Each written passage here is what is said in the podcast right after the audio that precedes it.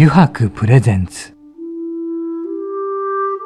中原茂の「ただ風の中で」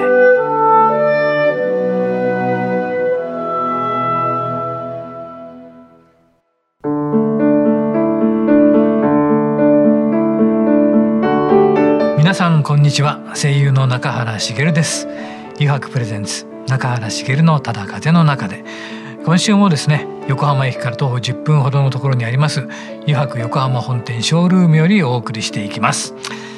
さて3月に入りましたね。まあぬるくなってきましたよねちょっとね。なんか朝ねあのうちの庭にもね霜柱とかねよく立ってたわけですよね。もう見るだけでなんかまた雨戸閉めたくなりましたね。本当に。でもだんだんだんだんねまあ暖かくなってきましたがそしてねなんと今週のお客様なんですが最近ねちょっと中垣君ともお話をしてねいろんなジャンルの方にもうちょっと出ていただこうかみたいなお話をした中でどんな方かと言いますとですね、えー、元格闘家でですね、えー、現在企業研修家の大山俊吾さんという方なんですがねこれもうねきっと格闘技好きな方が聞いたらね驚くんじゃないかっていうような方なんですが、えー、どんな話が飛び出すのかね、えー、本日も番組最後までお付き合いください。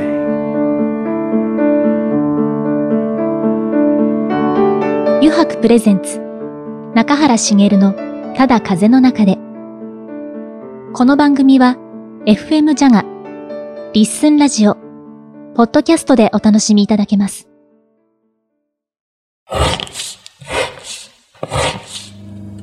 油白の革製品は日常品でありながら小さなアート作品である。日々の暮らしに彩りを。レザーブランド。油白。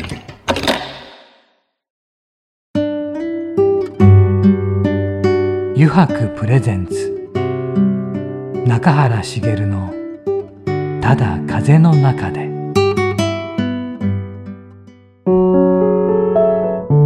油白プレゼンツ中原茂のただ風の中で。さて今週のお客様は、えー、元格闘家で現在企業研修家の大山俊吾さんです。さてこれね中垣君。はい。大山さんとどのように知り合ったの？そうですよね。普通に考えて接点ない人ですからね、まあ、まあ、ほら自分が好きでね、格闘技見に行って、そのなんかファンだったからとかね。いや格闘技大好きなんですけど、そこまですることはなかったんですけど、うん、本当に大山さんは自分はもう、うん、あのテレビの中のもうスーパースターだったんですよ。本当に好きだった選手で、そうなんだ。えー、あの本当にあの勝つか負けるか。死ぬんじゃないかなぐらいのもう真っ向勝負の人だったんで、もう本当大好きだったんですよね。まさかその方とこういうふうにラジオをえー、喋らせていただくことになるとはっていう感じなんですけど、うん、きっかけとしてはですね、うん、あの友人が開いていただいくれた食事会、お食事会ですね、今じゃなかなかできないですけど、こういう時期なんで、ですけどまだコロナになる前に、えー、開いていただいた食事会の中で、あのちょっとテーブル離れてたんですけど、まあ、最後に挨拶させていただいて、でそこからの縁で今日という形になってます。じゃあそこでもおおと思ったんだないやもう喋りたくてしょうがなかったですよ。いるのはもう分かってたんで、ね、あそうかそうかもう最初からね。もう喋りたくてしょうがないけどあんだけテーブル離れてるとなっていうところで。それだけやっぱりね見てて好きだったんだもんね、はい、それ気持ちわかるなそして、今回ゲストに来ていただいたということですよね。はい、では改めてご紹介させていただきます、はい、えー、元格闘家で現在企業研修家の大山俊吾さんです。どうもよろしくお願いします。はい、大山俊吾です。よろしくお願いします。よろしくお願いします。大山さんどうです最初中垣君と、はい、初めての初めてお会いした時は。えー簡単な挨拶しかしなかったので、名刺交換したぐらいですよね、あの場でそんな興味持ってもらうような感じでもなかったんですけど、でもその後があるわけですよね。おそらくなんですけど 銀座のお店をオープンするっていうのを、あの連絡させていただいた時に反応いただいた、あそうでしたっけ、はい、そうかそうかそうかでそこから興味持っていただいて、うん。はいはい、あじゃあ自分こんな感じなんですよとかあの、うんうん、まあ、今まで取り上げられた、うんうんうん、あのまあ、媒体のところとかの資料も送らせていただいて、うんそで、ね、それを見ていただいたら、あのおっと思ってくれたのか、うん。思っていただいたら嬉しいんですけどっていうところで今日に至ると思うんですけど、まああのズームでも、うん。一回お話しさせていただいて、そうでしたねそうだ。なるほど。でもズームでお話ししたのが、はい、あれいつぐらいですかね？あれいつでしたっけ？えー、年明けぐらいでしたよね。確か、うん、いやもうすごく最近ですね本当に。すごくなんかねあのなんていうのかな。素敵なエネルギーを感じてはいはい。はい、はい、あなんかこの人と仲良くなりたいなっていう。僕なんかねこう、はい、あの体で感じるんですよ。いい人とか悪い人。すごいね。野生の感野の感じ。ですね。最初は柔道だったんですよもともと柔道でも幼稚園の年長さんから。あそんな差早くですか？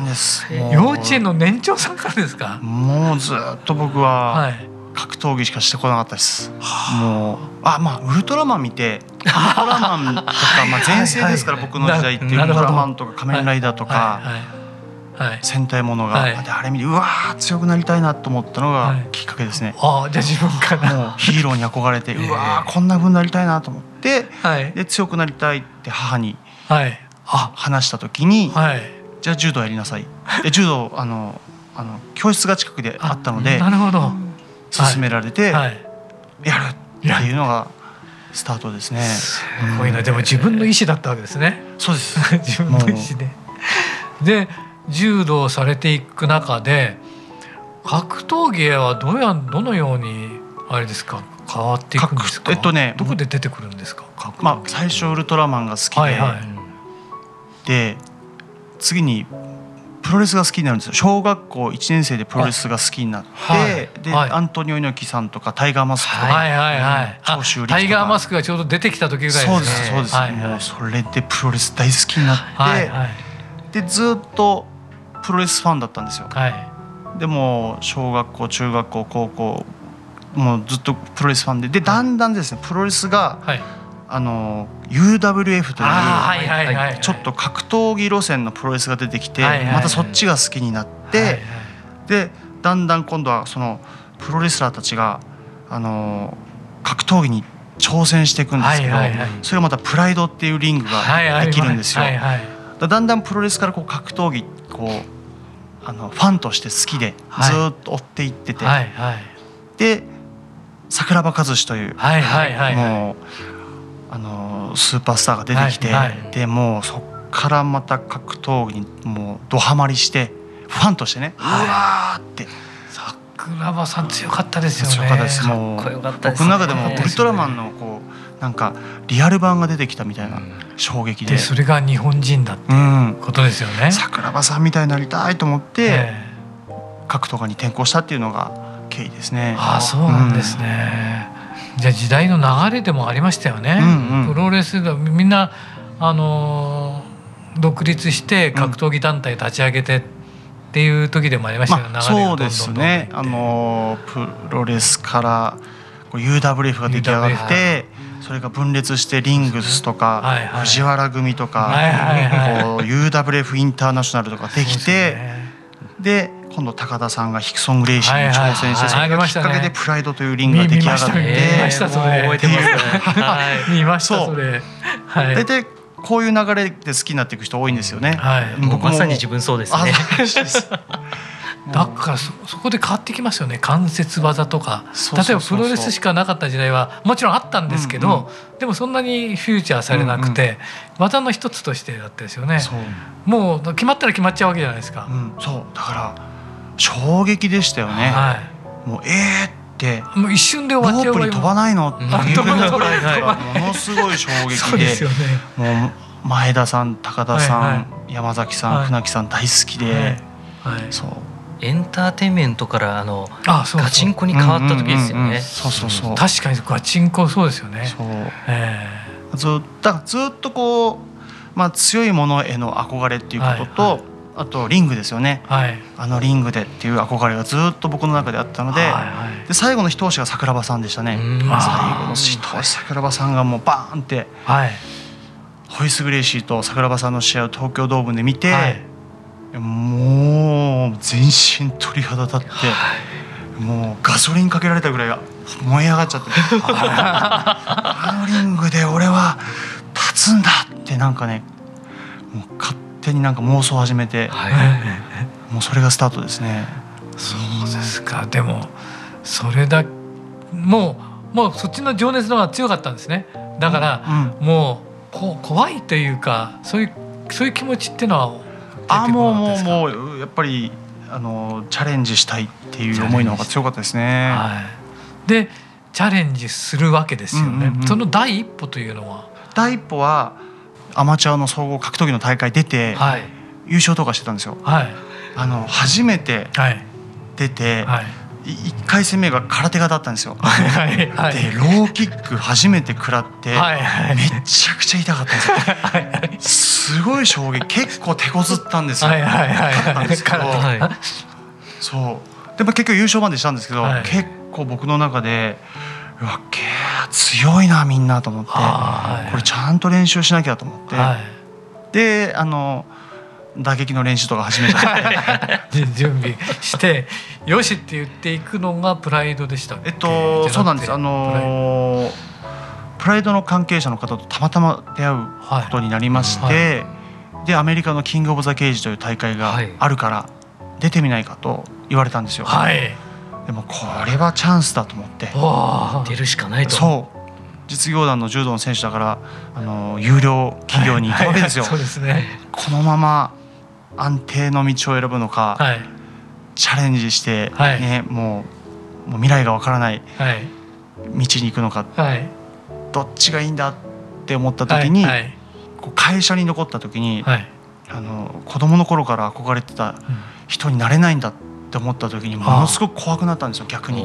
あそれが怖くすごく怖くなって、あの子供の頃からウルトラマン見てうわこんなふうになるんだこんなふうになるんだと思ってた、もうなれないと思ったら怖くなって、そしたらもうチャレンジした方法を考えたらワクワクしてきて、うん、もうやるやると思って会社辞めて、でアメリカに行って。アメリカ試合してたんですよ。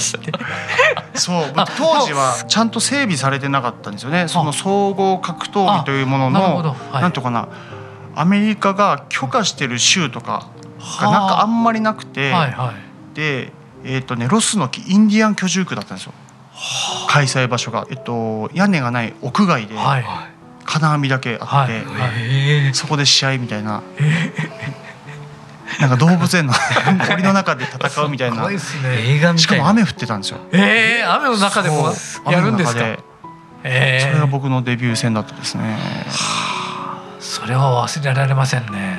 忘れられないですよね。だけどもう憧れ100%じゃないですか、はい、もう頭の中もうずっと勘違いしてきたから うわあそこで戦えるんだと思う気持ちの方が大きかったから、はいなんかまあワクワク感が強かったですよね。だからあのないですよね。その後どうなっていくのかとかも、うん、まあ経験がない強みですよね逆に。経験ないから、はい、あのやってやるよっていう。そのそれがねいい方に出たんですよ。それその試合は、はい。はい、あそうなんです、ね、この、はい、なんとかなこの経験のない、はい、あの自信の強さみたいなのが、はいはい相手も120キロで僕より大きかったんですけど、でかいやってやれよと思ってでっかいですね。そう。でパンチが相打ちになったんですけど、はい、雨が降ってたから、はい、僕の体がね僕の体後ろ足が滑ったんですよ、はい、でずるって僕の方滑ったんですよ、だから僕はその滑ったおかげでパンチね吸収できたんですよ。なるほど。そう逆にだから良かった雨降ってて、はい、で僕はだから滑って体がずるってなったその遠心力は僕の右の拳に入ったんですよ。そう漫画みたいな。そうで向こうが倒れてくれたんですよ。本当にあの120キロで相打ちだったら僕の方が倒れたんですよ。そそうですよ絶対。ちょうど僕の足がずるって雨で滑ってそれが向こうに伝わって向こうが倒れてくれて17秒で勝てたんですよ。うわすごい。ですそれでもう倒れて。レフェリーがストップあレフェリーストップと。そうそうそう。僕がアメリカで勝って、はい。でそのタイミングでプライドのリングで桜庭さんがはい、はい。初めて負けたんですよ、連戦連勝できて初めてバンダレーシューバーっていう人まがあ、選手見で見てましたよテレビですけど見てました初めて桜庭さんが負けたんですよ。負けたそう負けました。でもうもうすごい衝撃が格闘技界に走って。はでこのシューバーを倒す日本人誰だってなった時に、はい。ちょうど僕アメリカで勝ったのいで、はい。僕に白羽の矢が立ってはい。僕が戦うことになったんですよ。はあそれでなったんですか？で僕そのねうわーあのリングに俺立つんだってこう、はいはいはい。ドキドキして、はい。東京ドームの一番上で妄想してたのが2000年の5月1日ではいで僕プライドのリングに立ったのが2001年の4月26日なんですよ。だから1年後なんです一よ年後ですよ。1年後に。たった一年後です。そう。形になったっていう。でシューバと。思いのエネルギーってすごいなって今思えば思いますね。すごいですね。うん。でシューバと対してどうでしたか？シューバの時もはい。まだ3戦目なんですよ。アメリカでもう1試合やってるんですけど、はいだそんなに経験ないから、はい強さがわからないんですよ。だから強さがわからないかはい。らこれも経験のない強さではい。やってやるよって気持ちが強いんですよ。はい。はい。はい。シューバってこう睨み合いするんですよ、はい。はい。もうめちゃくちゃ睨んできますよね。上等だよと思って、睨み合いしてやるよと思って、はい。こうバンダレーシューバーがこうこう睨み合リングリング上で睨み合ってきた時にはい。僕も顔近づけて、面白い顔してるなと思ってこう 見てたんですよ。面白い顔してるなこいつと思ってこう見てて。であのその時も開始すぐに打ち合いになったんですよ。はい。はい。打ち合いになったら僕の拳が当たったんですよ、はい。でシューバってはい。テンプルが弱いんですよ。だから、そこ当たるとカクーンっていつも落ちるんです一回カクーンと落ちてはい。で僕のま僕が打ち勝っちゃってカクーンってシューバが僕の膝の下に落ちて、はいうわってここで逆に経験のなさが出ちゃったんですよ。焦っちゃったんですよ。あでちょっとこうなんかこうなんかこうあの一生懸命パンチはい当ててたらその間にシュがもう復活して 僕の顎に拳ガーン当てて僕それでね頭真っ白になったんですよ。真っ白になってレフェリーがフワーってストップストップしちゃったんですけど 岩かと思った。あれ岩持ってんのかなと思ったあ手じゃないと。そう硬すぎて。硬すぎて。ええそれでもう終わっちゃいました。もうでも早かったですね、うん。その試合の記憶ってこれはどのぐらい試合の記残ってるんですか？憶は大体ないですよね。大体ない。まああの後で見返してって後で見返すと思い出すんですよ。ああの見返さなかったら思い出さないですね。やっぱり殴られちゃってるので。だって大怪我だいぶされてますよねだいぶしてきましたね。よくそれでまた復活しようというその度に思われましたね。長い期間、うん。あのリハビリとかをするわけじゃないですか、うん。ね1ヶ月2ヶ月じゃなくてうん。1年とか一度の、そうなんかねあの復活したらはい。どんな景色があるのかなって思うとワクワクするんですよ。ああそれもワクワクするわけですね。ワクワクするんですよ。うわどんなどんな感じなのかなってこれで復活して勝ったらみんなどれだけ喜ぶのかなうん。とか想像するとワクワクするんですよなるほど。復活してきました大山俊吾。そう。その選手がそう。復活した試合で勝つみたいな、そう。それを勝手に想像してワクワクしてはい、頑張るっていう繰り返しでした。現役時代は。もうずーっとその繰り返し。まあデビューして右目の網膜剥離になっはい。て復活をしてはいはいその次の次の試合で右腕折られちゃったんですよ。今度。ハイアン・グレイシーと選手に右腕折られてはいはい。はいで復活をしたら今度アメリカのダン・ヘンダーソンという選手に KO 負けしたら、はい。今度左目の網膜剥離になって、ええ。両目やっちゃったんですよね。うん。それで復活をしたらはい対戦相手がミルコ・クロコップだったので ミルコの前にもあえの再起不能じゃないかでもうこのまま引退するんじゃないかっていう説も出てましたもんね。まあそう両目でしたからね。でミルコクロコップと。ミルコにもね何もできなかったですね。そうそうそでもリングに上がったわけですもんううね、ん。でもなんか本当もうあの勝ったらどれだけ人生変わるんだろうっていうことを考えると楽しいんですよね。はい、ミルコにもわこれ勝ったらも うそうですねミルコに勝ったら人生が開けるんだろうってことを考えるとワクワクするんですよ。うわでもその繰り返して生きてこられたんですもんね。繰り返して生きてました。そうですよね。繰り返して生きてきました。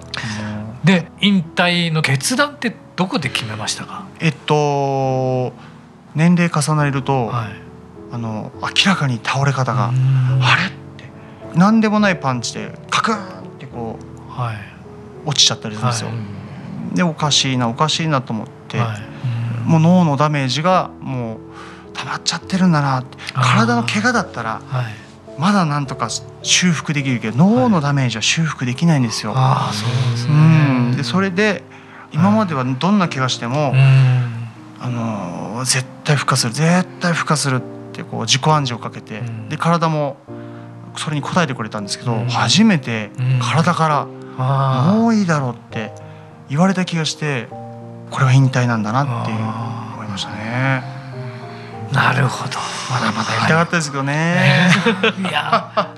あ、大山さんなんか今回は時間になってしまいました。はい、早い。それで早いなでまた次週ですね大山さんに今度やはり企業研修家としてのね、はい、お話なんかもお伺いしたいと思いますので、はい、またよろしくお願いします。それでこの後実はですね9時やろうぜというコーナーがありましてこれは昭和テイストのですねくじを引いていただいて、えー、ちょっと答えていただくみたいな感じなんですがそれにもお付き合いいただきたいと思いますので、また引き続きよろしくお願いいたします。お願いします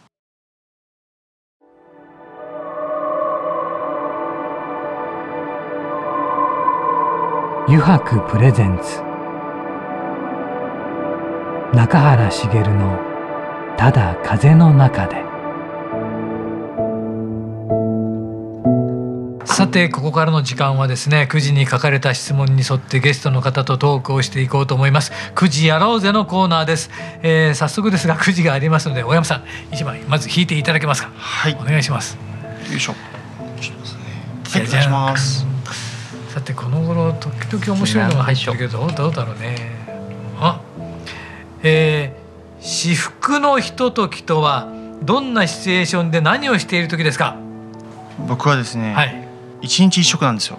え、うん、一日一食。一食？どこにどこに食べる夜だけ。一緒です。あ一緒。一緒そうだから夜のご飯がめちゃくちゃ楽しいです、楽しいですよね。楽しいし楽しみだし。はいはい夕方ぐらいになるとうわーってこうワクワクしてきてだから毎日ワクワクできるからいいですよね、はい、そうですね確かに。そう。でも夜の時間も決まってるわけですか？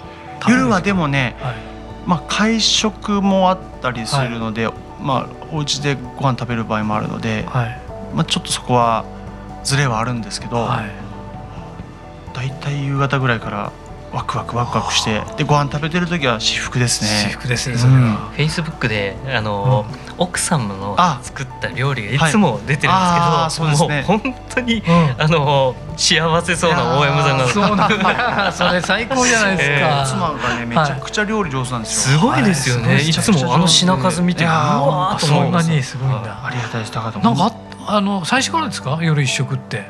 いやえっとね1年ぐらいです。あ突然そうなったんですねそうです。ああの最初は断食したんですよ、断食断食して、あのファスティング、はい、でちょっと調子よかったんですよね、はいはい、でこのままなんか日常に戻っちゃうのもったいないなと思って、はいはい、そのまま一日一食に変えてなるほど。そしたら調子いいめちゃくちゃいいのでいいですかいいですね。一日一食。いいですよね、ええ、自分も朝食べるのが苦手で、うんうん、お昼はちゃんと食べてたんですけど、うん、お昼ちゃんと食べると眠くなっちゃうなるほど。仕事に影響でき出るんで、うん、いややめちゃおうと思って、うんうん、そしたらもうずっといいあのポテンシャルのまま入れることが分かったんで。で、なかなか大山さんと一緒ってすごいね。大山さんと共通点多いんですよ。大山さんのあ本のことをまあ、次週話すと思うんですけど、うん、読んでても共感ばっかりなんですよ。あ嬉しい、えー、あそれもじゃあ次週楽しみだね、はい、はい、じゃあ大山さんまたちょっと弾いていただけますか？はい。そうか。すごいな。はいお願いします。さて次は何でしょうか？じゃじゃん。大人になったのだなと感じたのはどんな時ですか？人か 思ってないかも。よくないですね。でもね僕なんか大人になった精神年齢若すぎちゃって今 46ですけどね。あそうですか。全然20代ですね。ああでもそのその感覚は分かりますね、感覚的に信じられない自分が46なんて、はい、かり自分も44には自分で思ってないです。やっぱそうですよね、えー、いますよ。びっくりしますよね。いやびっくりします。俺も今還暦なんですけど、うん、びっくりしますよ。だって自分が子供の頃に60歳の人を見てた感覚ってあるじゃないですか。それが自分がそうなった時に、なんじゃこりゃって感じですよね。確かに確かに。なんじゃこりゃって。もっと悟ってるのかもしね。そうですそうです。もう四十代とか子供心に全然ですよね。嫉妬はするし、人と比べるし、落ち込むしみたいな。そうですねありますよねなんか自分の中ではその気持ちのあれは変わってないですよね。変わってない、うん、小学生入れ物だけ入れ物入れ物だけ46入れ物だけ古くなっちゃってますよね。本当に。ね本当ですよね、うん、魂の部分では変わってないですか全然ですよね、えー大人になったって思ってないかも。でもそれ分かりやすいかも。そういう方って多いかもしれませんよやっぱり結局は。はい。あ、ありありがとうございました。9時やろうでもいろんなお話を聞くことができましたが。はい。えーと、またですね次週もですねちょっと大山さんにあ先ほどもちょっとお話しましたが企業研修家としてのね、はい、お話とかも伺っていきたいと思いますのでまた次週もよろしくお願いいたします。はい、よろしくお願いします。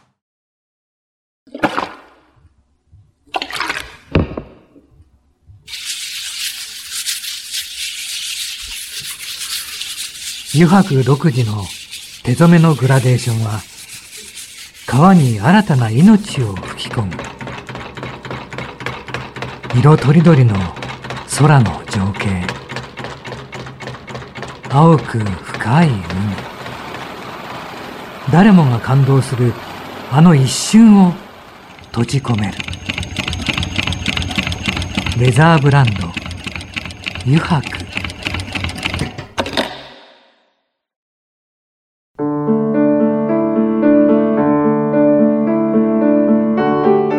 茂がお送りしてきました「余白プレゼンツ中原茂のただ風の中で」そろそろエンディングのお時間ですさてねいかがでしたでしょうかそう時々ねあるんですけどこの質問はね大人にっていうことで確かにね感覚的に言うとねないんですね大人になった感覚ってきっときっとなし死んでもないんじゃないかな死んだのが分かんなかったりするかもしれないななんて思いながらねなるほどってうなずいてましたがはい皆さんいかがでしたでしょうか？またねあの次週もですねこの、えー、元格闘家でね、えー、企業研修家である大山俊吾さんをお迎えしてね、えー、いろんなお話を伺っていきたいと思いますので次週もお楽しみにお待ちください。はいえー、この番組ではですねリスナーの皆さんからメッセージをたくさんお待ちしております。e メールアドレスはすべて小文字で jaga.jaga.fm へお送りください。なお件名にはですね中原茂のただ風の中でと入力してください、えー、それではまたですね来週この時間にお会いしましょう。余白プレゼンツ中原茂のただ風の中で。お相手は声優の中原茂でした。